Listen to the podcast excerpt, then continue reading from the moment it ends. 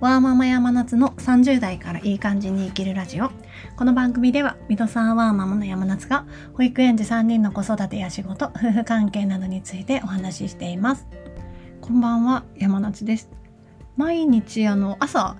基本的に、あの、アップ、音声をアップしているんですけども、今日はちょっと気づいたら夜にあっという間に夜になってしまっていて、なんとなく毎日、1放送あげたいなっていうのをマイルールとして決めているのでちょっと今子どものもろもろが終わった後に録音をしています。1つか2つ前のあの配信で本を私読書が最近最近っていうか子供を産んでからすごくよくするようになったんですけども本を選ぶ時にあのたまに本屋に行くことにしていますというお話をしたんですがちょっと今回本屋に行ってきまして面白そうな本を数冊4冊買ったんですけどもちょっとそれでババーっと読んでみてどれもなかなかに面白かったので今日はその4冊を紹介したいと思います。1冊目はですね「教育は遺伝に勝てるか」っていうあの遺伝遺伝学？遺伝学っていうんですかねあそう遺伝学の本です。安藤樹光さんという方が書いている本で結構売れてるみたいで書店の一番平積みのところに置いてありました。子どもの教育をに教育において遺伝を、まあ、どう遺伝がどう関係しているかってこととその教育子どもの教育というか能力に関して遺伝とその環境的な要因がどのくらい関与しているかっていうのを遺伝学っていうもうあのそういうデータベースから結構論理的に解説している本なんですけども結構子育てしている中で遺伝だからとかそういう一言で済ませてしまうというか納得自分をさせてしまうことってよくあるなと感じるんですけども改めて学問的なエビデンスに基づいたデータを見ると今までの自分の認識が結構違っていたなってことに気づかされました。この本を読んであの結局あの帯にも書いてあるんですけども生まれが9割っていうのは否定できないなっていうのを感じたんですけども遺伝があるから全てっていうわけではなくてその遺伝をどう生かすかっていうのはもう親にかかっている部分でもあるっていうふうに感じたので子どものその遺伝的な要素っていうのも大事にしつつもそれを踏まえた上でどう育てるかみたいなところもあのこれからちょっと注目してというか気をつけていきたいなとこの本を読んで感じました。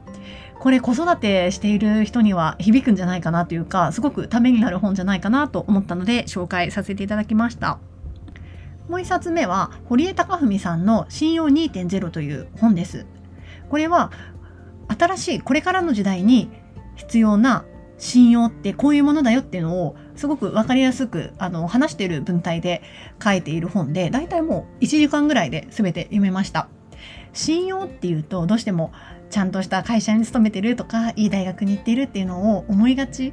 だなと私は感じるんですがというのも私たちの親の世代っていうのはきっとそういうのに信用そういうところに重きを信用の重きを置いてたと思うんですね。ただこれからは違ったあの視点での信用が何よりも大事になっていくっていうところの話が書かれていてとても分かりやすかったのでなるほどなと思う部分が多かったのとやこれって子育てに関してもこういう認識親の認識のアップデートって必要だなと感じたのでこれも子育て世代の方にかなり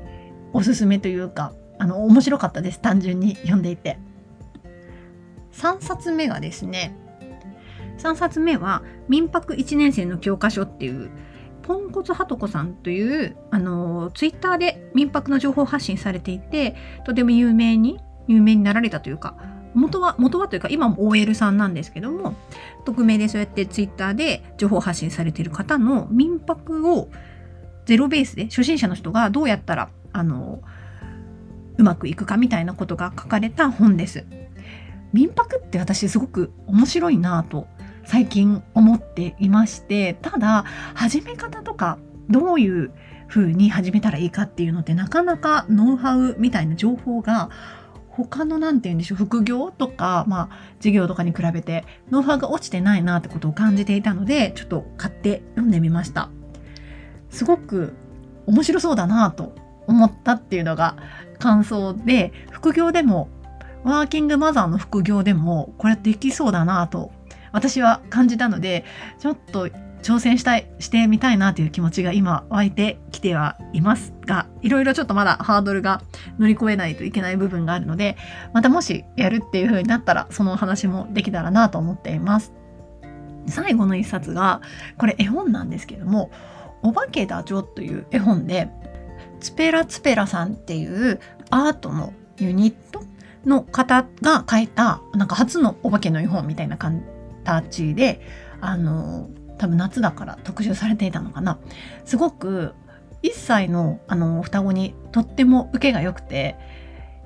すごく可愛い絵本なのでこれはちょっと図書館で借りるというよりは買ってよかったなと思っています。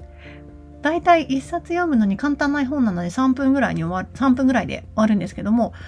5歳のあの上の子も楽しめるし1歳も1歳の双子も楽しめているので長く長きにわたって活躍してくれるんじゃないかなと思って。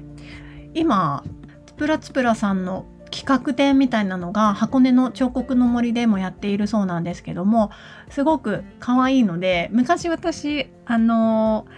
つプラつプラさんの展示会みたいなのにも子供向け展示会にも行ったんですけどもすごく可愛い世界観で子供が楽しめる雰囲気なのでちょっと行ってみたいな会期中にと思っています。